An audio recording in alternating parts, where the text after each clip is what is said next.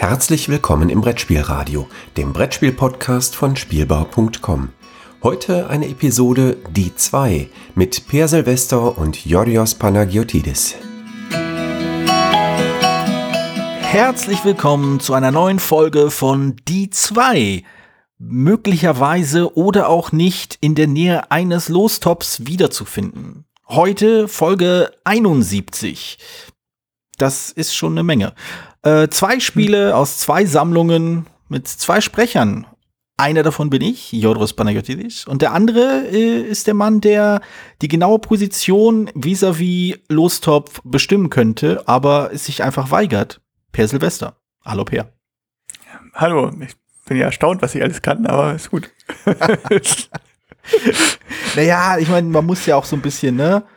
So vorbereiten, dass die, die große Überraschung, meine, in irgend, also, wie, mein Plan ist ja in irgendeiner Folge dann so ein total, äh, so, so ein Twist reinzubringen.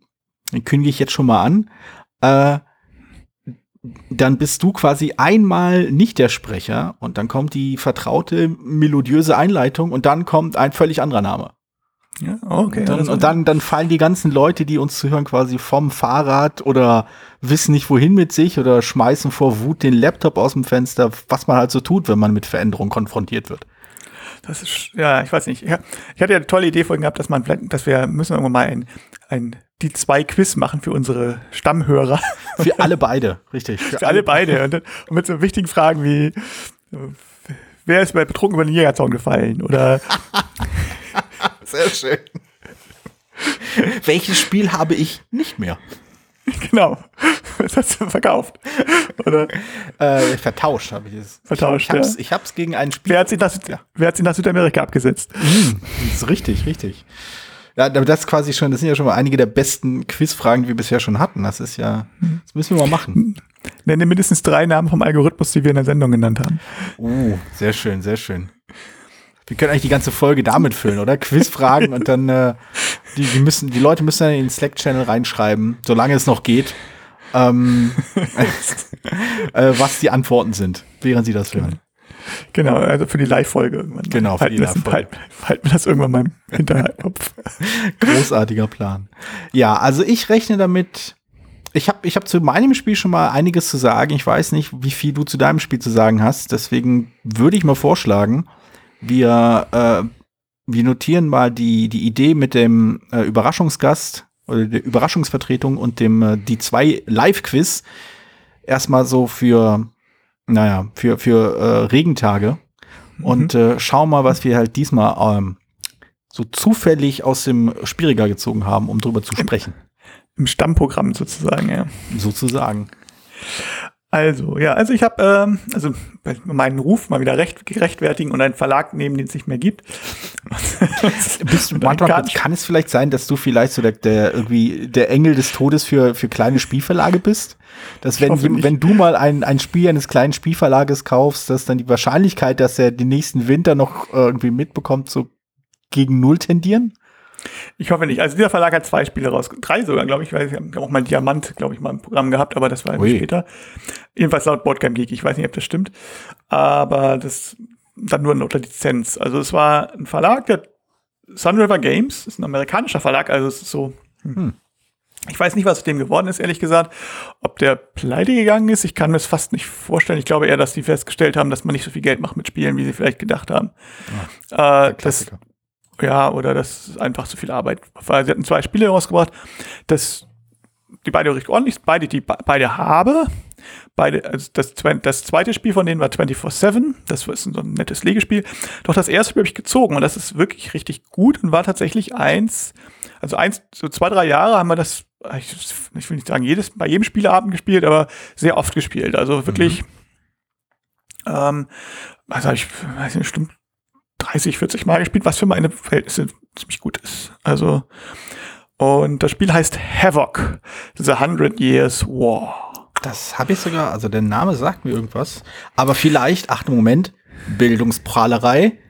Vielleicht muss ich nur an das Zitat aus Hamlet denken. Genau. Richtig, genau. Das, das Zitat gar nicht Hamlet. Hand. Was riecht denn das? Julius Caesar.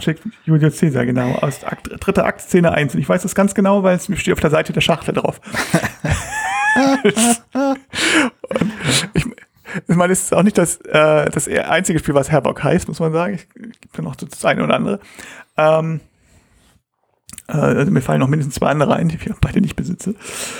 Oder nicht mehr besitze. Ähm, Liegt es daran, dass es die, die Verlage noch gibt? Äh, der eine ist, glaube ich, noch älter als das hier. Dann gibt es aber nicht mehr. Ich weiß es nicht.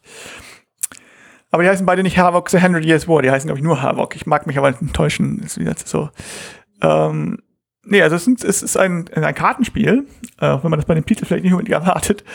Äh, und zwar ein äh, Kartenspiel, das relativ an Poker angelegt ist. Auch okay. wenn man das bei den Titeln nicht unbedingt erwartet.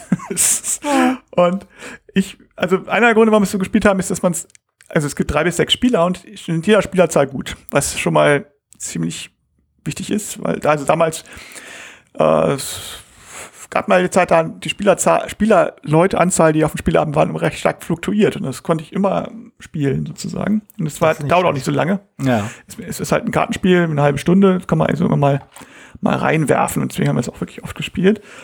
Ähm, es spielt halt, wie gesagt, im 100-jährigen Krieg. Die Grafiken, was im ersten Linie die Grafiken betrifft, die sind auch in dem Stil gehalten, von diesem mittelalterlichen Stil. Das mhm. finde ich sehr cool finde. Also diesen Kirchenfenster-Stil nenne ich ihn mal. und äh, im Prinzip geht's, ich glaube, neun äh, Schlachten, was im Wesentlichen Wertungen sind. Also es sind das Spiel gehen, so, und neun Runden. Und das hat so einen ganz schönen Mechanismus. Also du, ähm, wenn du dran bist, kannst du entweder Karten ziehen oder Karten spielen, so wie man es halt kennt. Und brillant. Ja, ne? Und eigentlich wollen immer alle Karten zielen, um ihre Karten dann zu verbessern, aber wenn alle, äh, alle in einer Runde, alle, alle Spieler nacheinander nur Karten ziehen, dann heißt es, es gab ein Jahr Frieden. Ah. Und das heißt, die nächste Schlacht fällt aus, also eine Wertung fällt weg und alle müssen eine, müssen eine Karte wieder abgeben, mhm. was man nicht möchte. Also es ist schon mal ganz witzig, äh, weil also gerade mit weniger Spielern möchte man eventuell so, der letzte Spieler so, ich ich will jetzt aber gar nicht, dass es zufrieden geht, weil die andere Möglichkeit ist halt eine Karte zu spielen, logischerweise. Das, das hattest du erwähnt und äh, ich, ich, sehe mittlerweile, wie du quasi in der Erklärung einen, einen, einen runden Bogen ge gemacht hast. Dankeschön.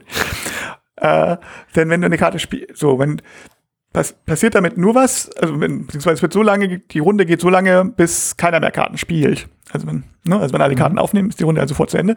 Aber wenn ähm, Karten gespielt wurden, gewinnt derjenige die Schlacht, der die, die beste Pokerkombination ausliegen hat, im Wesentlichen.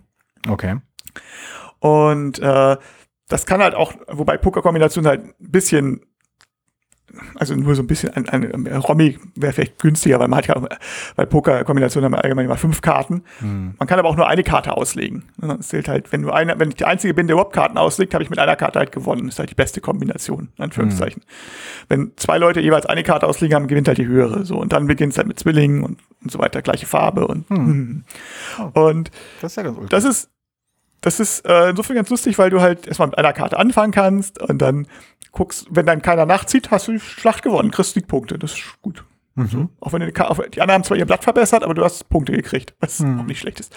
Sobald dann aber ein zweiter reinkommt, was ähm, mehr Spieler mitspielen wahrscheinlicher ist, Mhm. Dann musst du halt auch überlegen, dich, also dann fängst du schon an, spielst jetzt schon eine Karte, so tolle Blätter hast du nicht, oder willst du deine Hand verbessern?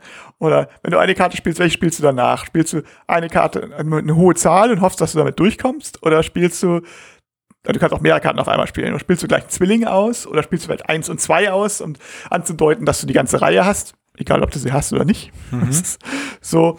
Und ähm, das ist ganz cool. Also du kannst, ich weiß gar nicht, ob du unendlich viele Karten ausspielen kannst oder maximal fünf, das habe ich gar nicht mehr im Kopf. Aber jedenfalls möchtest du ja nicht so viele Karten ausspielen, weil die Karten sind ein rares Gut. Es gibt ja neun Runden. Das heißt, du kannst kriegst nur neue Karten, wenn du welche aufnimmst. Wenn du halt nicht an der Wertung teilnimmst. Mhm. Das, äh, mit einer kleinen Ausnahme. Es gibt eine, einen Kartentyp, mit dem man auch Karten aufnehmen kann. Aber das ist halt, das ist halt auch ganz cool, weil du äh, dann eine Karte, also wenn du die spielst im Kampf, die haben zwar keinen Wert, aber die können äh, eine Karte vom Gegner nehmen. Das heißt, du kannst sozusagen, wenn da siehst, alle Gegner eine tolle Karte gelegt, die würde mir perfekt ins Blatt passen, kannst du auch diese, statt Karten vom Stapel zu ziehen, halt diese, nur diese Sonderkarte spielen. Kriegst zwar keine Siegpunkte für. Mhm. Außer für den dritten, außer du schaffst es noch in den ersten drei Plätze zu landen, was auch witzig ist. Und kriegst dann die Karte. Und das ist äh, so, also hast du diesen, diesen Pokermechanismus drin praktisch, dass du überlegst, wie viel riskiere ich oder möchtest, reicht es schon? Mhm. Denn das, denn diese Karten sind ein rares Gut. Und, oder, und es hat diesen schönen Mechanismus drin, wenn du Karten verbest, nimmst, dann fällt die Wertung für dich ja schon mal aus, die nächste. Eventuell hoffst du sogar, dass alle Karten, manchmal hofft man sogar, dass alle Karten aufnehmen, weil dann ähm, muss man zwar die Karte wieder abgeben, aber dann hast du halt keinen Wertungsverlust, weil die anderen die auch nicht kriegen. So. Also das hat einen schönen, also so einen schönen du, Bogen. Also wenn, wenn wir also quasi in einer großen Gruppe spielen, wenn wir sechs Leute, mhm. äh, die ersten zwei passen oder beziehungsweise zehn Karten und der dritte spielt eine Karte. Mhm. Wenn danach noch jemand eine Karte spielt, die zum Beispiel höher ist äh, und der Rest auch mal alles aussetzt, also auch Karten zieht, ist dann eine Runde zu Ende oder wie läuft das genau? Darfst du nur einmal pro, pro Wertung was legen? Nee, nee, also so lang, ähm, also pro Schlacht sozusagen. Da, also darfst du, wenn du aufnimmst, wenn du Karten ziehst, bist du sowieso raus und darfst du gar nicht mehr auch nachträglich. Du darfst auch, wenn du Karten gelegt hast, nicht wieder Karten ziehen. Aber wenn du eine Karte gelegt hast, darfst gibt's halt sozusagen, darfst du auch mal beliebig lange Karten nachlegen. Ah, okay. Also wenn ich eine Karte ja, lege, ja. du legst eine Karte, dann darf ich reagieren und du kannst reagieren und so weiter. Wir können es gegenseitig hochreizen, was natürlich auch blöde ist irgendwie. Ja, weil man sich also halt verausgabt und dann für spätere Schlachten nicht mehr gut aufgestellt ist. Genau. Das es gibt meistens auch Punkte für den zweiten Schlacht, für, ja. für, den zweiten Platz und so weiter. Hängt, also, was das Schöne ist, also, so zu dritt zum Beispiel, ist, ist halt viel Kartenpflege und mal sehen, und okay, jetzt nehme ich mal einmal, mache ich an dieser Schlachtteil als letzter vor allen Dingen, bis du dann, also wer die Schlacht gewonnen hat, fängt dann auch an, das heißt, man hat dann keinen Vorteil. Ähm, es, oh, die anderen beiden haben gezogen, ah, dann hole ich mir jetzt die Punkte. Also, hm. manchmal, so, ne, und dann das lohnt sich dann. Aber für die nächste Schlacht, die bringt vielleicht für mehr Punkte, aber das sollen die dann unter sich ausmachen oder so. Und dann für die, und am Ende, also die Punkte am Ende sind meistens am meisten, sind am meisten. Da habe ich dann viele Karten gewonnen. Verstehe ich nicht. Also am Ende des Spiels. Äh, viel, äh, viele Punkte gewonnen, aber ich habe dann ah. bis dahin viele Karten aufgespart und dann zu dritt gibt es da meistens eine große Endschlacht. So, das wollte okay. ich sagen. Ah, ähm, das ist natürlich nicht schlecht. Also, äh, also von dem, was du mir beschreibst, finde ich ja schon mal ziemlich interessant, dass es äh, mehr oder weniger bewusst und gewollt äh, thematisch so eingebettet ist, dass man sich anhand des Themas die, äh, die Regeln visualisieren und einfacher merken kann. Mhm was halt, was natürlich immer schön griffig ist, was so ein Spiel immer sehr, sehr einfach zu erklären, also verhältnismäßig einfach erklärbar macht. Aber ähm, du kannst halt auch, wenn du möchtest, obwohl es halt ein Kartenspiel ist, durchaus eben da quasi reingehen, so mental, so von der Vorstellungskraft her. Du kannst halt wirklich das als Schlachten auf, also wahrnehmen, obwohl es so ein Kartenauslegen ist und halt diese einzelnen Schlachten eben als Teil eines größeren Krieges wahrnehmen. Also diese, diese neun Runden hast du gesagt? Ja. Genau, also diese als Teil dieser neun Runden. Das ist natürlich, das, das macht Spaß. Also das finde ich, das finde ich halt immer super reizvoll, wenn du halt ein, wenn ein Spiel das erlaubt, dir halt quasi die Möglichkeit gibt, äh, dich quasi gedanklich nicht nur auf der abstrakten Ebene aufzuhalten, also nicht nur quasi die, die Regeln als Regeln, an die man sich halten muss, zu sehen, sondern halt das alles auch irgendwie verkleiden kannst. Also das Gerüst eben halt wirklich schön, dass das, das, äh, genau, das Gerüst eben mit, mit Texturen bedeckst, die dem Ganzen noch so ein bisschen mehr Substanz zu verleihen scheinen. Das, das klingt schon sehr spannend. Ja, schön. Also es ist kein super thematisches Spiel, ne? aber es ist, es hat alles Hand und Fuß, die Regeln sind passend so irgendwie zu dem, was es. Es gibt keine, keinen Bruch. So, mhm. ja? du, du kannst halt über, kannst anhand des Themas über das Spiel sprechen, anstatt an allein anhand der Regeln über das Spiel zu sprechen, was glaube ich ein ganz interessantes, äh, interessanter Ansatz ist, gerade bei Spielen, die verhältnismäßig zugänglich sein sollen. Ja, also und, und ja und ja es, und bei also, genau was ich was ich vorhin auch noch sagen wollte, zu, zu, zu dritt ist das halt Karten ziehen und zu sechs hast du halt immer eine Schlacht und da ist wirklich jede Karte wichtig. So, da musst du, mhm. dann gehen die Karten dann aus und so. Also es ist, also es, das gefällt mir auch wirklich richtig gut, dass es mit jeder Partie, mit jeder Anzahl spielen kann.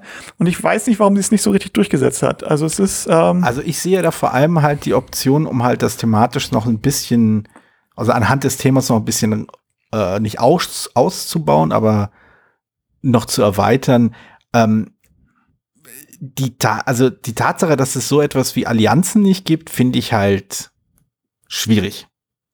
Mhm. Also, weil es bietet sich halt so an, wenn du das Thema hast, dass du halt eben gerade in einer großen Gruppe bei sechs Spielern und es geht um Krieg, dass, dass sich da nicht die Option gibt, Allianzen zu bilden in irgendeiner Form, sehe ich schon als verpasste Chance. Mhm. Nicht, dass ich wüsste, wie das gehen könnte und immer noch genauso funktioniert, aber es bietet sich mein, äh, so in meinem Verständnis durchaus an. Also bei drei Spielern offensichtlich nicht. ähm, selbst bei vieren kann man sich streiten, ob da Allianzen Sinn machen, aber fünf oder sechs, da, eine Allianz wäre da schon super. Ja, mag sein, ja. Ich meine, was ganz lustig ist, es gab ja so eine Promokarte, Jean of Gaunt. Ich bin da jetzt nicht so in der Geschichte drin, ne? aber es ist wohl irgendwie so ein Chaot gewesen. Hm. Und wenn der gezogen wird, dann deckt man ihn auf und der setzt die nächste, nächste Wertung mit einer Wertung, wo, glaube ich, nur, das, nur der zweite gewinnt, was ich sehr cool finde. Großartig. oder so, also jedenfalls, wo es nicht unbedingt gut ist zu gewinnen. Also, oder, Fantastisch. weißt du, wie ja, das ist, ist, Genau, das ist die Art von Regel, die ich auch, äh, die ich auch liebe. Ich so, ah, du hast also, du weißt genau, wie das Spiel funktioniert, jetzt kriegst du diese Karte. Schau mal, wo du bleibst. Großartig. Und ähm, das klingt so ein bisschen, also du hast ja, du hast ja, du hast ja gemeint, irgendwie die, ähm, dass es je nach Spieleranzahl auch eine andere Dynamik aufs irgendwie äh, mit sich bringt. Dass du halt, du meintest halt, dass einige der Karten halt wertvoller sind und so. Äh, ist das denn halt auch im, im Spiel so, dass man mehr dass man, also das spielt man in einem Sechs-Spieler-Spiel, da wirklich auch jeder für sich allein wie beim Drei-Spieler-Spiel oder sagt man eher, hey, der, der und der hat dort und dort, äh, hat schon zweimal Punkte geholt, wir können ihn da jetzt nicht äh, durch, durchziehen lassen? Eigentlich spielst du schon für dich, also weil spielst du für dich erster Linie, mhm. weil du, äh, ich meine, du hoffst natürlich mal, dass der andere den, den Gewinn ein abfängt. Ich meine, zu sechs wirst du nicht so viel, einfach auch nicht so viel Schlachten gewinnen können. Mhm. Außer passen alle nicht auf, weil du äh, weil du hast wenig Karten und du hast viel Konkurrenz. Und, hm. ähm, das, klar kann das mal passieren, dass, also rein rechnerisch, ne, von neun Schlachten sechs Spieler gewinnen, ein paar Leute auch mal zwei. Hm. Aber ja, ist schon, also drei, da musst du schon schief laufen oder müssen es wenig Punkte geben oder so. Also, und du kannst ja in erster Linie nur je, also du kannst ja, du hast ja nur Einfluss auf dich selbst. Du hast ja nur Einfluss, welches Blatt legst du aus und hoffst dann mit dem anderen schlagen zu können. Du kannst höchstens entscheiden, ah, jetzt hat der, jetzt ist, ist der äh, in den Krieg gezogen mit seiner Auslage, jetzt gehe ich dagegen. So, mhm. ich kann, da kann ich noch mal gewinnen. Oder das, ja, das machst du aber eher, weil du sagst, okay, ich bin jetzt der Letzte, ein anderer kann da nicht mal gegen anstinken. Ja, das, das, das, die Punkte kann ich nicht alleine lassen. So, ich, ich, zumindest mhm. möchte ich Zweiter werden, so, oder ja. vielleicht, vielleicht sogar Erster. Nee. Also es ist wirklich ein schönes Ding. Also es da klingt echt sehr, sehr, sehr solide. Also, also es ist vor allem, es klingt halt schön griffig. Es ist äh, etwas überraschend, dass es nicht irgendwie später nochmal aufgegriffen wurde. Gab, ist es ein, äh, ist ein, ist ein Designername dabei, den man vielleicht noch kennen könnte? Nee, Casey Humphrey ist der Designer. Okay. Uh, und ich, also er, der hat halt, das ist praktisch der Verlagsgründer, mhm. glaube ich. Und ähm, aber außer, oder einer der Verlagsgründer, aber außer Havoc hat er jetzt kein Spiel gemacht, das, also da sind noch zwei andere Spiele bei Boardgame gelistet, aber ohne Ratings, ohne Besitzer. Ich weiß okay. nicht genau, ist wahrscheinlich irgendwo. Ähm, also, also ich habe ich hab die sogar mal interviewt, Sun River Games, am Anfang der, also ja auch schon, also auch 2005, vermute ah, ich mal. Also vor kurzem. Ja, mhm. also das, auch, das Spiel kam 2005 raus, da weiß ich das. Also es muss mhm. kurz davor oder danach gewesen sein. Also vielleicht war es auch 2006, aber es ist halt schon 15 Jahre her so. Und mhm. Ähm, wie gesagt, die haben noch das Jahr danach kam jetzt noch das 24-7 raus und dann hat man nichts mehr von denen gehört. Das, das Havoc lief noch eine Lanze lange, ganz lange Zeit bei irgendeinem anderen Verlag war mit drin. Die hatten das auch noch mal mit im Programm, ich glaube. Na, wie heißt der andere? Hm, ja. Äh, keine Ahnung. Äh, Eagle Games. Genau, Eagle Games. Glaube ich, hatten das auch, hatten die, hatten das immer irgendwie mit vertrieben. Aha. Und die sind ja aber auch verschwunden. und das gab es mal in recht günstig. Also es war, also, ich meine, ich sehe gerade, es wurde, war sogar bei 2006 Fairplay-List, La Carte-Liste, was nicht viel zu bedeuten hat. ähm, weil es da, aber, ähm, weil es halt nicht unter die ersten Plätze kam, soll irgendwo mhm. unter ferner liefen, aber es war halt irgendwie genannt. Ne? Ich meine, man kriegt okay. es, Boardgame Geek halt, gibt es ein paar gebrauchte Exemplare. Aber ja, ich wundere mich, dass es noch nicht veröffentlicht wurde. Also ich hatte es damals ein, zwei Verlagen mal auch gezeigt, so, als Verlagsvertreter, die ich halt so privat kenne. Mhm. Aber irgendwie ist da nichts draus geworden. Das war halt mit den Pokern, ist halt, glaube ich, in Europa nicht so war da, oder damals, ich weiß, aber es wird aber nicht so beliebt, keine Ahnung. Also, naja, ich kann dass das USA, es ist vielleicht eher die Poker-Tradition noch, dass du sowieso schon eher was weißt. Andererseits. Ich glaube, es ist schon zugänglicher, das stimmt schon. Also dieses, diese, diese Pokerhände sind im amerikanischen Kontext auf jeden Fall äh, präsenter. Genauso wie du halt äh, hier in Deutschland eher mit, mit, mit grundlegenden Stichspielmechaniken eher zurande kommst, als vielleicht hm. anderen, andernorts.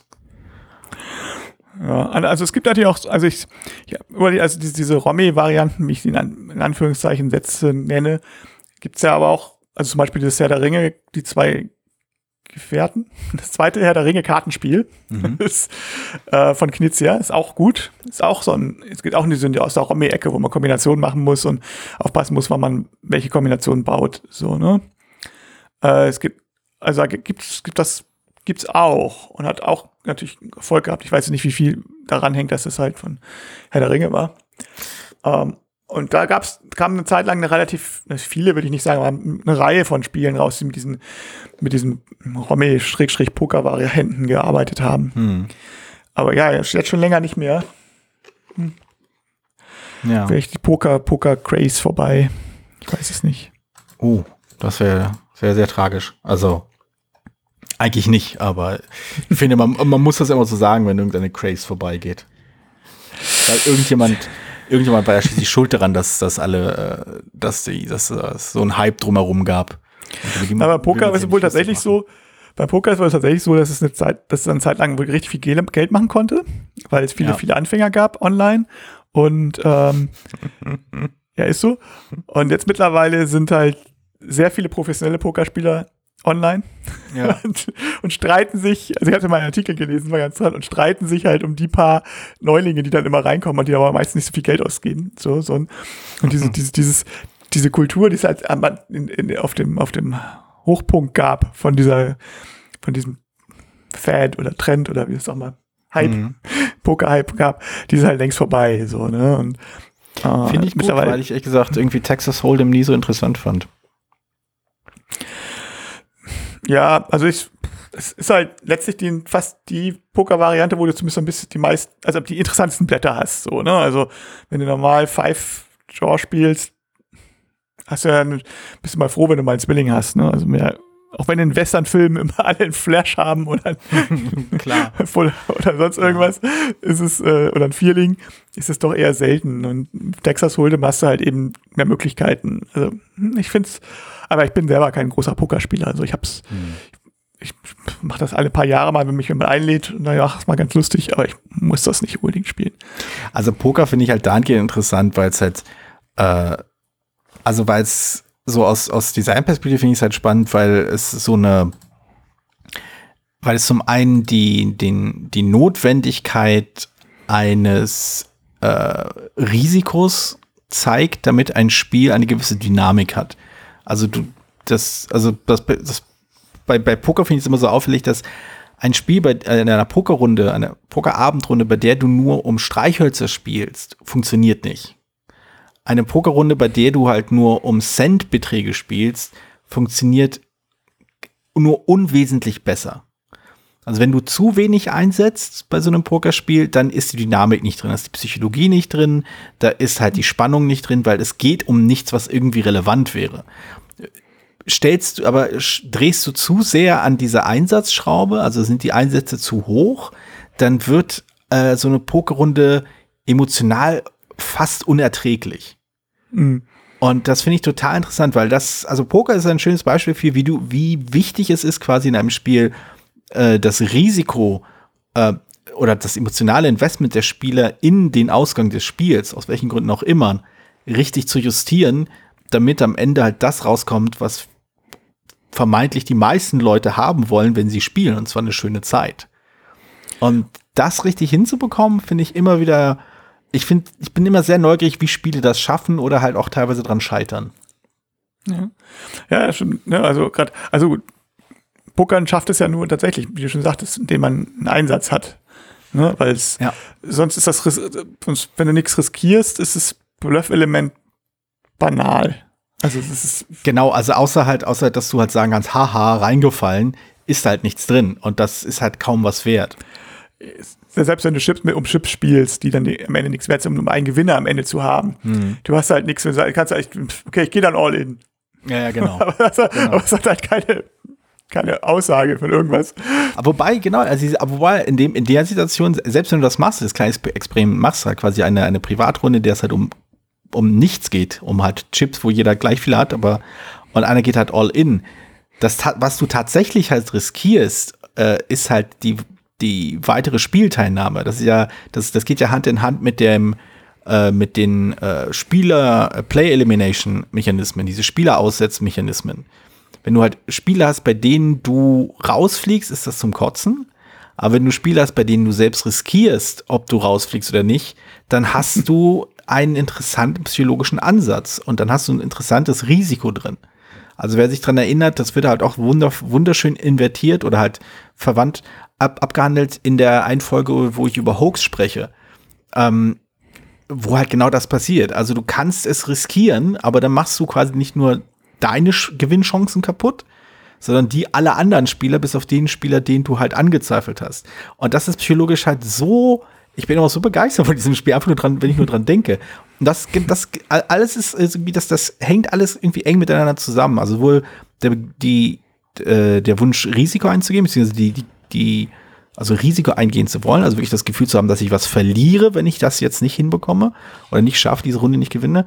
Ähm, als auch halt die verschiedenen Arten und Weisen, wie man quasi in einem Spiel verlieren kann. Also es kann halt ein Wert sein, weil bei Poker das Geld oder halt bei Poker mit wertlosem Geld die, die Spielteilnahme. Wenn du ausscheidest in einer Spielrunde, die noch weiterläuft, aber du selbst dran schuld bist, dann ist es halt was ganz anderes, als wenn du ausscheidest, weil jemand zwei Sechsen gegen dich gewürfelt hat und du jetzt keine Figur mehr auf dem Brett hast.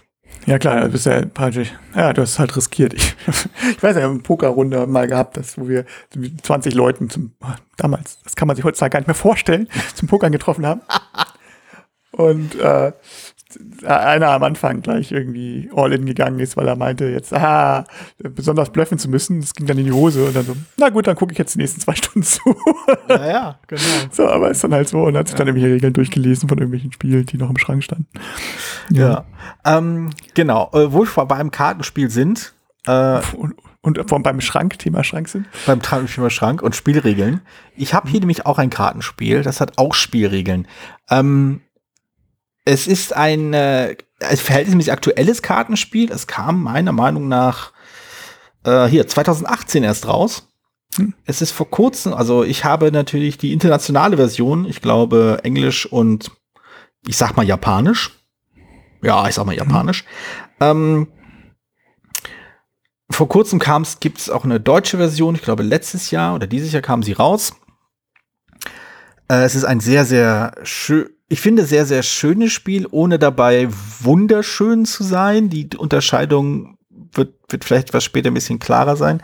Es ist aber ein schönes Spiel, es ist ein einladendes Spiel, es ist ein buntes Spiel, ein Kartenspiel, was regeltechnisch nicht so völlig umhaut, was überhaupt nicht ne-, wertend gemeint ist, aber wenn man halt viele, viele Spiele ge gespielt hat, und jeder, der sich im dreistelligen Bereich bewegt, bezeichne ich als jemand, der viele, viele Spiele gespielt hat. Auf jeden ähm, Fall, ja. Der äh, wird bei diesem Spiel viel wiedererkennen, was, was er oder sie schon kennt. Äh, wird bei keinem Regelmechanismus sagen, boah, das ist ja total clever und ausgefallen. Äh, aber es ist halt auch nicht langweilig. Ich finde, das, also die Tatsache, dass es vertraut ist, heißt halt nicht, dass es langweilig ist. Und das, ich finde das Spiel überhaupt nicht langweilig. Ähm, es geht darum, dass man eine kleine Auslage, also eine, eine, Reihe vor sich aufbaut, die aus verschiedenen, aus einer bestimmten Anzahl an Karten besteht, welche man Runde für Runde aus einer Auslage sich nimmt ähm, und dafür ähm, ja ja und die die verändert sich dann auf eine durchaus interessante, dynamische Art und Weise, so dass man immer so ein bisschen vorausplanen kann, welche Karten will ich nehmen, welche Karten lasse ich dann bei dem, dem nächsten Spieler übrig, auf welche Karten kann ich spekulieren, wenn ich wieder dran bin und so weiter und so fort. Ähm ja, es ist von äh, der, der Verlag, der, der, der japanische Verlag, ich meine, es ist ein japanischer Verlag, es könnte natürlich auch ein chinesischer sein, als jemand, der diese Sprache nicht mal ansatzweise sprechen oder lesen kann.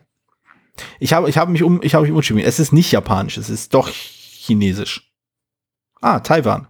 Also ist jetzt spricht man da taiwanesisch oder chinesisch? Ch chinesisch, ja. Chinesisch. Wobei chinesisch ja eh verschiedene Sprachen sind, also insofern. Chinesisch, über Chinesisch schreiben meinen wir meistens ja Mandarin, also insofern, aber es gibt ja noch ein paar andere Sprachen. Ich bin sehr, ich bin sehr froh, meine Ignoranz jetzt auch quasi in einem Podcast endgültig äh, in Stein gemeißelt zu haben. Ähm, gut, also bei dem Spiel heißt es, äh, also ich nenne es jetzt einfach mal, wahrscheinlich war es so unspezifisch, hat auch eine kleine Sache kann ich noch nennen. Der Startspielermarker ist eine Katze. Ach, dann. Ja, dann ist klar, ne? Äh, genau, das Spiel ist Walking in Burano auf äh, Deutsch buntes Burano. Eine, ein durchaus treffender Titel äh, in, der Deutsch, äh, in der deutschen Ausgabe, auch wenn ich die, den Originaltitel ein klein wenig äh, poetischer finde. Auch wenn er inhaltlich nicht so wirklich Sinn ergibt. Äh, man, wie gesagt, man baut so eine, so eine Häuserfassade vor sich auf, indem man Karten aus der Auslage nimmt, tralala, und Farben müssen nach bestimmten Regeln zusammenpassen oder nicht zusammenpassen und so weiter und so fort. Dann kriegt man Punkte dafür. So, der Grund, weshalb ich das Spiel aber inter also interessant genug finde, um hier drüber zu reden, ist folgender. Dieses Spiel ist nett. Das ist ja das ist ein. nee, Moment, Moment. Ich, ja, ich habe dieses Wort sehr bewusst gewählt. Es ist nicht nett im Sinne von der kleine Bruder von nicht ganz so gut. Äh, es ist auch nicht nett im Sinne von, ich habe nichts Positives darüber zu sagen. Es ist nett, weil es einfach zugänglich ist, genug Spannung und auch Konflikte, also in, also im Spiel Konflikte, nicht auf, auf dem Spieltisch, hoffentlich, ähm, mit sich bringt, dass man halt gut, dass man halt das einfach so nehmen kann, rein irgendwie im Schrank stehen kann, äh, stehen haben kann, dass man kann es spielen. Aber es ist nett, weil es aufgrund seiner Aufmachung, aufgrund der ästhetischen Wirkung, die dieses Spiel hat, einfach ähm, einladend ist. Also eine schöne, wie ich finde, sehr, sehr, sehr schöne, entspannte Stimmung zu generieren weiß. Es ist einfach ästhetisch ansprechend, ohne halt umwerfend zu sein. So, wow, so super, mega detailliert und tralala. Es gibt ja so ein paar Spiele, die ja. sehr dafür gefeiert werden wegen ihrer. Äh, auch zu Recht. Grafik. Aber ja, ja. also ich bin, ich, ich bin ja, also ich bin, bin ja ein großer Fan von wirklich schicken Spielen. Ich habe mir auch schon manche Spiele schon gekauft, weil die, oder zumindest angeguckt, weil die Grafik super ist. Äh, aber ich weiß, was du meinst. So, also wenn so eine gewisse Ästhetik, die, die reizt ja auch, auch zum Spielen. Und wenn sie auch, wenn man sich nicht umgehauen wird davon, mhm. man sagt, was passt aber schon ganz gut zum Spiel. Mhm. Und das ist auch so ein bisschen noch, noch, noch eine Parallele zwischen unseren Spielen, die sonst eigentlich wenig gemeinsam haben. Aber ja. das, also auch die, wie gesagt, die, die, das hatte ich ja nur kurz erwähnt, also ja, diese, diese Buntglas-Grafik, also diese mhm. mittelalterliche Grafik, die passt halt auch super zum Spiel mhm. und zum Thema bei Havoc. Und äh, hebt das, also auch die, die Schachtel sieht schon so aus, und hebt das halt auch ab und macht eben auch so ein bisschen so, das sieht halt aber auch gut aus. Wenn du nichts zu tun hast, kannst du die Karten angucken und unten steht immer noch was drauf irgendwie mhm. und so. Also was, was, was da gerade zu sehen ist. Ähm, und äh, warum, wie das wichtig war. Und das ist, ohne dass die Grafik, als wie du schon sagtest, nicht umwerfend wäre, mhm. ist sie doch irgendwie ja, nett und passt ästhetisch, sehr ästhetisch. Genau, aber das ist, das ist nämlich ein ganz wichtiger Punkt, den ich gerade in dem Zusammenhang mit diesem Spiel aufbringen will. Und mhm. das Spiel ist quasi eher stellvertretend. Das ist nicht unbedingt das einzige Beispiel eines solchen Spiels, aber ähm, ich sehe da eine gewisse Altlast im kritischen Verständnis von Brettspielen, was sich auf eine Zeit zurückführen lässt, in der Spiele wie, um es, um es mal diplomatisch auszudrücken, scheiße aussahen. Und, äh, oder halt, wo dann halt Als noch ein Sonderpreis schönes Spiel notwendig war. Richtig. ähm, Und da aus, in der, aus der Zeit oder quasi aus den Anfängen dieser Zeit, als dann die schönen Spiele dann so kamen, äh, entstand irgendwo dieser, diese Vorstellung, dass ein Spiel schön aussieht, aber spielerisch eigentlich nichts taugt. Dass es diese Diskret, dass es diese, äh, diesen, diesen Gegensatz gibt, dass ein Spiel halt auch, äh, auch beziehungsweise vor allem spielerisch überzeugen muss, egal wie schön es aussieht. Und ich finde, Walking in Burano ist ein grandioses Beispiel dafür, dass ein Spiel auch als ästhetische Erfahrung wertvoll und gut und lobenswert sein kann. Und nicht allein als ästhetische Erfahrung, von wegen, oh, guck mal, wie schön die Grafik ist, sondern einfach als ästhetische Erfahrung, dass du ein Spiel spielst, bei dem du dich halt wohlfühlen kannst. Ein Spiel spielst, das dich eben nicht mit, sagen wir mal, sehr, sehr äh, irgendwie verqueren oder ungewöhnlichen oder unglaublich innovativen Mechanismen so total aus der Reserve lockt und dich so in so richtige Zwickmühlen drängt, wo du denkst, ah, ich weiß nicht, wie ich das hier machen soll, so eine super spannende Entscheidung und so, sondern äh, also es gibt auch spannende, also ich will, ich will dieses Spiel überhaupt nicht schlecht reden, ich mag es wirklich sehr. Ähm, es gibt auch spannende Entscheidungen hier, aber das Spiel lebt halt eben nicht davon, dass es immer wieder diese eine spannende Entscheidung gibt. Es lebt nicht davon, dass die Punkteabrechnung am Ende immer so super knapp ist und wir alle irgendwie an den, an den Zähnen, also an den Zähnen, an den Fingernägeln knabbern ähm, vor, vor, vor Spannung, wie es denn ausgehen wird. Es ist einfach ein Spiel, das ästhetisch angenehm ist. Es ist eine, eine schönes, einfach nur, weil es sich, weil es ist ein Wohlfühlspiel. Es ist auch als, und das hat halt viel damit zu tun, nicht weil man es halt so gut kennt, was ja halt meistens so ein Wohlfühlspiel auszeichnet, sondern weil es ein Spiel ist, welches sich äh, von dem Spielerlebnis oder von der Spielerfahrung in Gewässer bewegt, die eben nicht einschüchtern. Also ich kann mir sehr gut vorstellen, dass Walking und Burano oder auch Buntes Burano ein Spiel sein könnte, welches der eine oder andere Seltenspieler innig liebt äh, und vielleicht irgendwann mal eine äh, eine große Sammlung an, eine größere Sammlung anfängt, aber vielleicht auch nicht. Aber nichtsdestotrotz dieses Spiel sehr, sehr ins Herz geschlossen hat, eben weil es so einen Wohlfühlcharakter hat, weil es natürlich spannend und irgendwie man, konfliktreich und man, man im Wettbewerb und tralala, alles drin. Und man knobelt auch ein bisschen, man macht ein bisschen Risiko, man schiebt, man ärgert sich ab und zu mal ein wenig. Aber das ist alles auch in einem, in einem in einer Verpackung oder in einer, in einer äh, Darstellung drin, die einfach ein, ein, schönes Gefühl auslöst. Einfach ein schönes, und es ist nett. Das ist, ich, ich mag, also es ist, das meinte ich, deswegen habe ich auch nett gesagt. Im bestmöglichen Sinne. Also es entsteht ja auch eine schöne Landschaft und so. Und das, also genau. das alleine ist ja auch schön. Also ich, das hat mir ein Entdecker von, von, von Teuber immer sehr gereizt, fand mhm. ich diese, diese Insellandschaft, die da entsteht. Also die wirklich, also es macht natürlich was, die Inseln sind schön gezeichnet. Und so als Segler auch, aber überhaupt generell fand ich das einfach super schön. Das Spiel selber war auch gut, aber nicht jetzt so. Ähm, habe es nicht mehr so im Kopf, aber es, mhm. ich weiß, also, aber, aber die, die Grafik habe ich noch im Kopf und das ist, glaube ich, ähnlich. Und du hast eben noch was anderes Wichtiges gesagt, nämlich, dass, ähm, dass, dass es ein Spiel ist, wo ein wenig Spieler vielleicht anfängt, sich mehr für Spiele zu interessieren. Mhm. Und das ist eine Sache, die darf man, die wird gerne vergessen manchmal. Ich meine, nicht zu Unrecht. Immer die Frage, wer die Zielgruppe für die Rezensionen zum Beispiel so ist. Ne?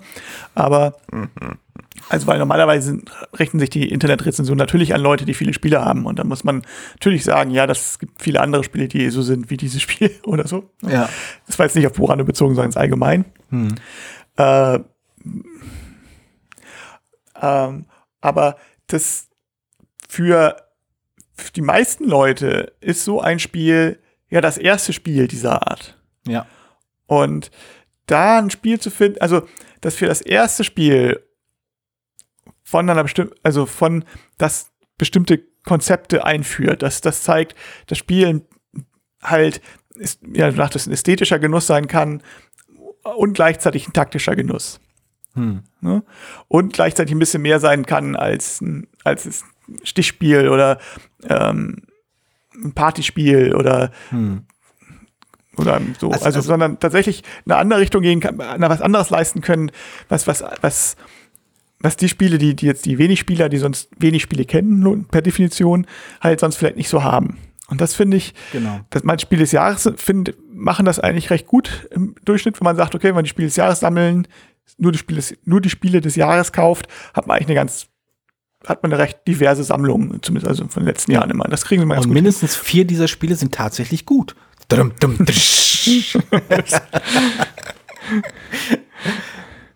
genau.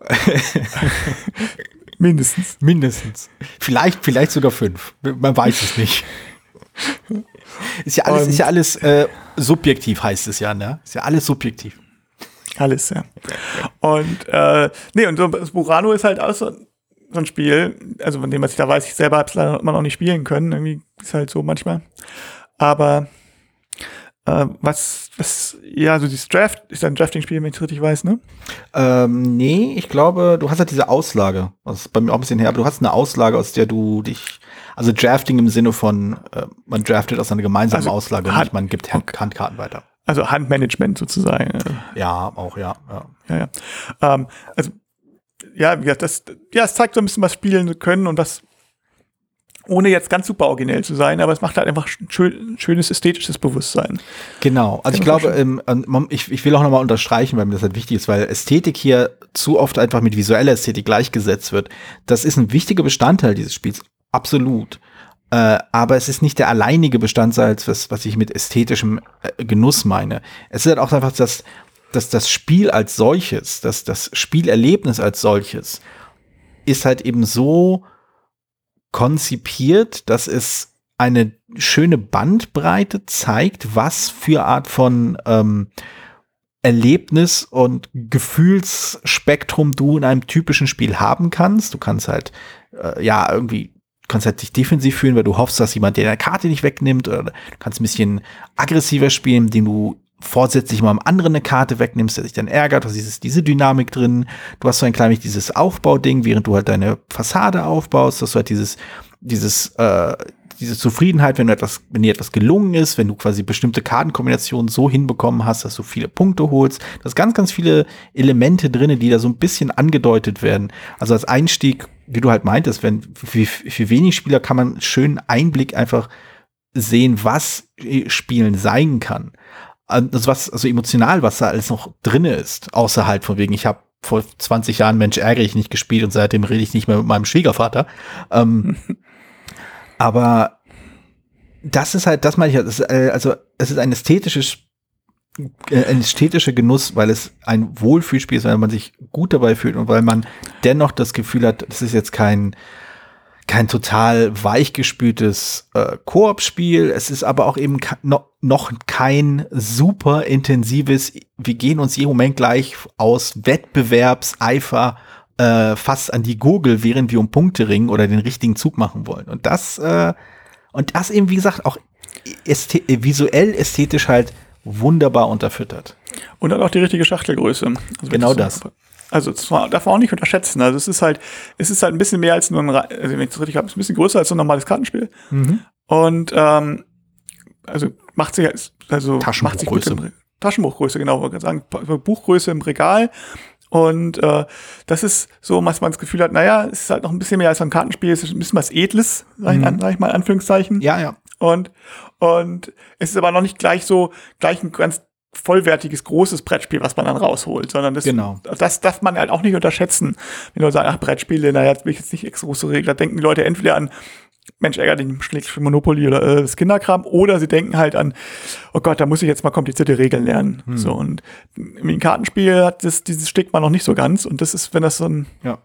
so, so dazwischen liegt, ich glaube, das ist ja, das, das macht tatsächlich auch ein bisschen was aus. Also das ist ein, ja, wie du schon sagst, so ein Gesamtpaket an Ästhetik, was da hm. zusammenpasst.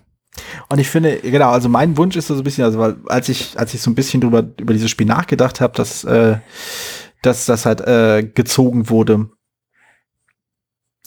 Also diese Reflexion hat mich halt auch wirklich erst auf diesen Gedankengang gebracht, dass es halt gelegentlich ertappe ich mich ja auch ab und zu dabei, äh, diesen Gedanken halt auch artikulieren zu wollen. Von wegen, ja, das sieht zwar gut aus, ist aber spielerisch nicht so toll.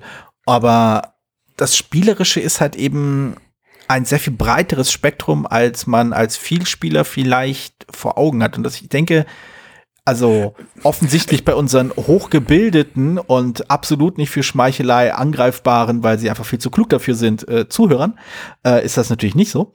Aber äh, ich habe von anderen Vielspielern gehört, ähm, die sich dann doch ein bisschen versteifen können in die, sagen wir mal, extremen äh, Erlebnisse, die ein Spiel liefern kann.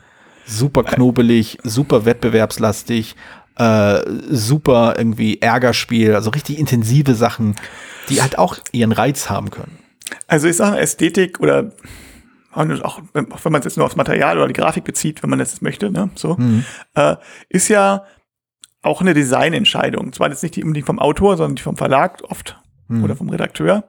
Äh, aber es ist halt auch Bestandteil des Spiels. Und jede Designentscheidung kann die halt das Spiel unterstützen oder auch behindern oder auch, äh, sagt man, also parallel Ergänzen. dazu laufen. Ja, also wenn es weder noch ist, ne? also mhm. neutral dazu sein, also, also senkrecht dazu stehen vielleicht. ähm, so, also es, also mit, es gibt Spiele, die, wo du sagst, wo die Ästhetik positiv auffällt und den Spielspaß erhöht. Hm. Und es gibt Spiele, wo die, die Designentscheidung äh, kontraproduktiv ist, ja. aus verschiedenen Gründen, weil die Grafik vielleicht schön aussieht, aber unpraktisch ist oder das Spiel behindert oder nicht zum Spiel passt oder was weiß ich oder einfach hässlich ist. Also ich, hat, ich erinnere mich an ein Spiel, das ich mal gespielt habe, das, äh, das war äh, Clemens Franz hat glaube ich die die Illustration gemacht äh, und das sah echt knuffig und und nett aus und einladend, aber dann war das halt echt so ein knallhartes Ärgerspiel. Das war eine total komische Dissonanz, die ich beim, bei, bei den Runden dann hatte. Also ich habe es gespielt, dachte so, ach, das ist ja ganz nett, ich mache hier ein bisschen, ich mache da ein bisschen und dann hat man sich die ganze Zeit nur behagt und Pläne kaputt gemacht und so. Das fand ich auch sehr, ja, habe ich verwirrt. Ja, und manchmal, ähm, manchmal, ja, manchmal läuft es halt gar, also manchmal ist die Grafik keinen Einfluss auf den Spielspaß so oder keinen keinen messbaren, merkbaren, fühlbaren. Und wenn man die Grafik dann besonders gut ist, ist sie vielleicht ein Kaufargument, aber das, wenn der Spielspaß nicht erhöht, dann wird schnell gesagt, naja, die hat ja nichts dem Spielspaß zugetan und deswegen ja. wird das so als zwei unterschiedliche Welten wahrgenommen. Aber eigentlich äh, ist, es ist das natürlich immer ein Gesamtpaket. Die Frage ist halt, merkt man das oder nicht? Hm. So. Und äh, ich meine, es ist ein bisschen wie die Schiedsrichterleistung manchmal, ne? wenn wenn es, äh, die kann halt auch auffällig gut oder auffällig schlecht sein oder man merkt die nicht. So, und das hm. ist, äh, ja, hier ist es manchmal gut, wenn man es merkt. Wie, also, wie gesagt, bei Havoc ist es schön und bei, bei bunten Burano ist es auf jeden Fall noch stärker. Ich meine, äh, hier Photosynthese, sage ich, hat mindestens 80 Prozent des Spielspaßes durch die Ästhetik. Also, also auf jeden Fall behaupten das, wollen. Also das, das, haptische und so, das sich anschauen auf jeden Fall, aber das, aber ein Großteil des Spiels wird dann, also der der Reiz bei Photosynthese, den hatte ich auch schon in Erinnerung, dass es schon die Knobelei war. Die Knobelei hat sich dann irgendwann drängelt sich dann irgendwann schon quasi nach vorne.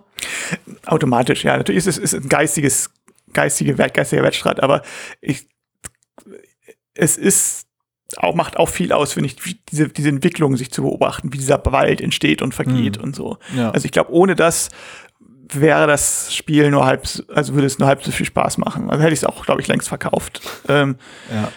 Ich, ich finde es nicht schlecht, aber ich finde es halt wirklich super anzusehen und zu zeigen. Und das aber das ist eine andere. Genau, aber, da, aber das meine ich halt eben. Also Photosynthese ist halt genau die Art von äh, visueller Ästhetik, die man dann halt wahrnimmt, die man mitnimmt, äh, die sich, die sich einbrennt, die halt quasi Blicke auf sich zieht, die, wo man sich denkt so, boah, was ist das denn? Das ist das spannender. Ich will, ich will wissen, was damit hat. Ich will auch mal.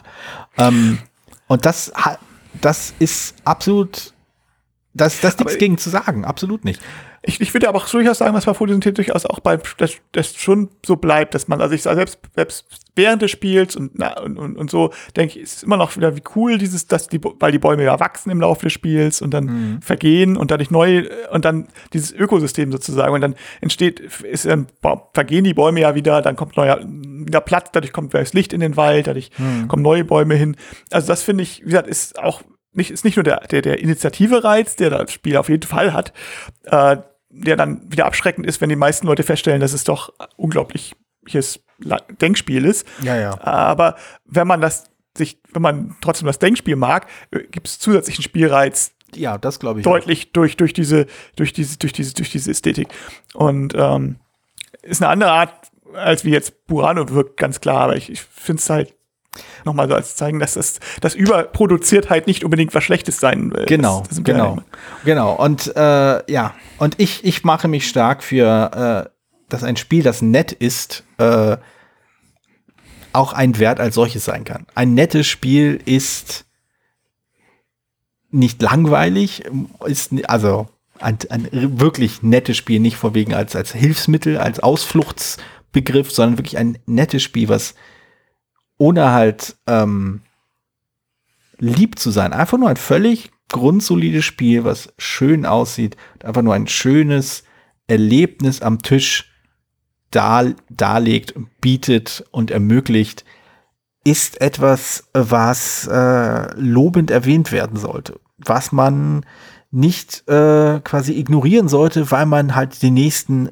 Kick sucht, das nächste High, was man durch wilde Knobelei sich erwünscht.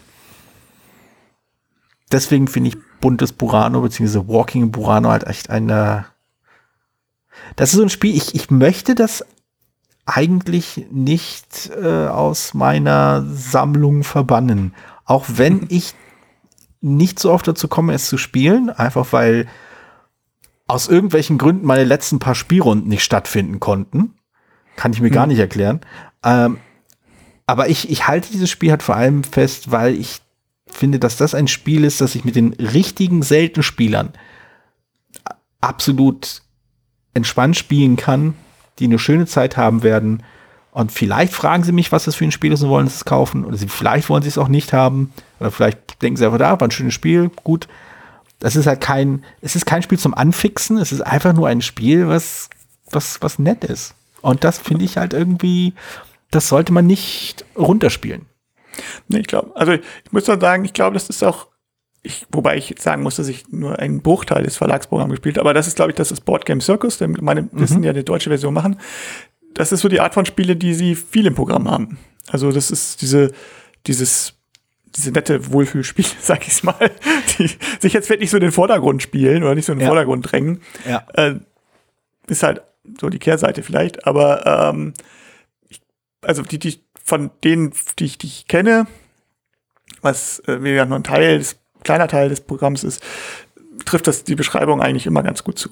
Also das muss man hm. vielleicht nochmal so erwähnen, dass da der Verlag irgendwie auch seine Nische gefunden hat. Ich weiß nicht, ob Nische, weil das richtige Wort ist, seine Ausrichtung gefunden hat. Seine, seine, sein Profil. Ja, genau, Profil, ja, genau. Apropos Profil, ich denke, wir haben uns genug profiliert, haha. Und Freund. Moment, Moment. Wir reiten jetzt den Sonnenuntergang. Genau, und kaufen eine Gurke. Das, das musst du dann selbst, das musst du mit deinem Gott ausmachen. okay, wir sprechen uns am Freitag wieder. Bis dann. Bis dann. Ciao. Tschüss. Vielen Dank, dass du diese Episode Brettspielradio Die 2 gehört hast. Falls du dich mit uns austauschen möchtest, dann findest du uns auf Twitter Peer unter König von Siam, Jorios unter Joe Dizzy und Jürgen unter Spielbar.com. Außerdem gibt es eine tolle Community rund um das Beeple Brettspiel Blogger Netzwerk. Hier nutzen wir Slack, eine kleine App für den Austausch mit Hörern, Lesern und Zuschauern. Falls du ebenfalls dazu stoßen möchtest, sende einfach eine E-Mail an info@spielbar.com, dann senden wir dir einen Einladungslink zu. Bis bald, wieder hier bei Brettspielradio die 2.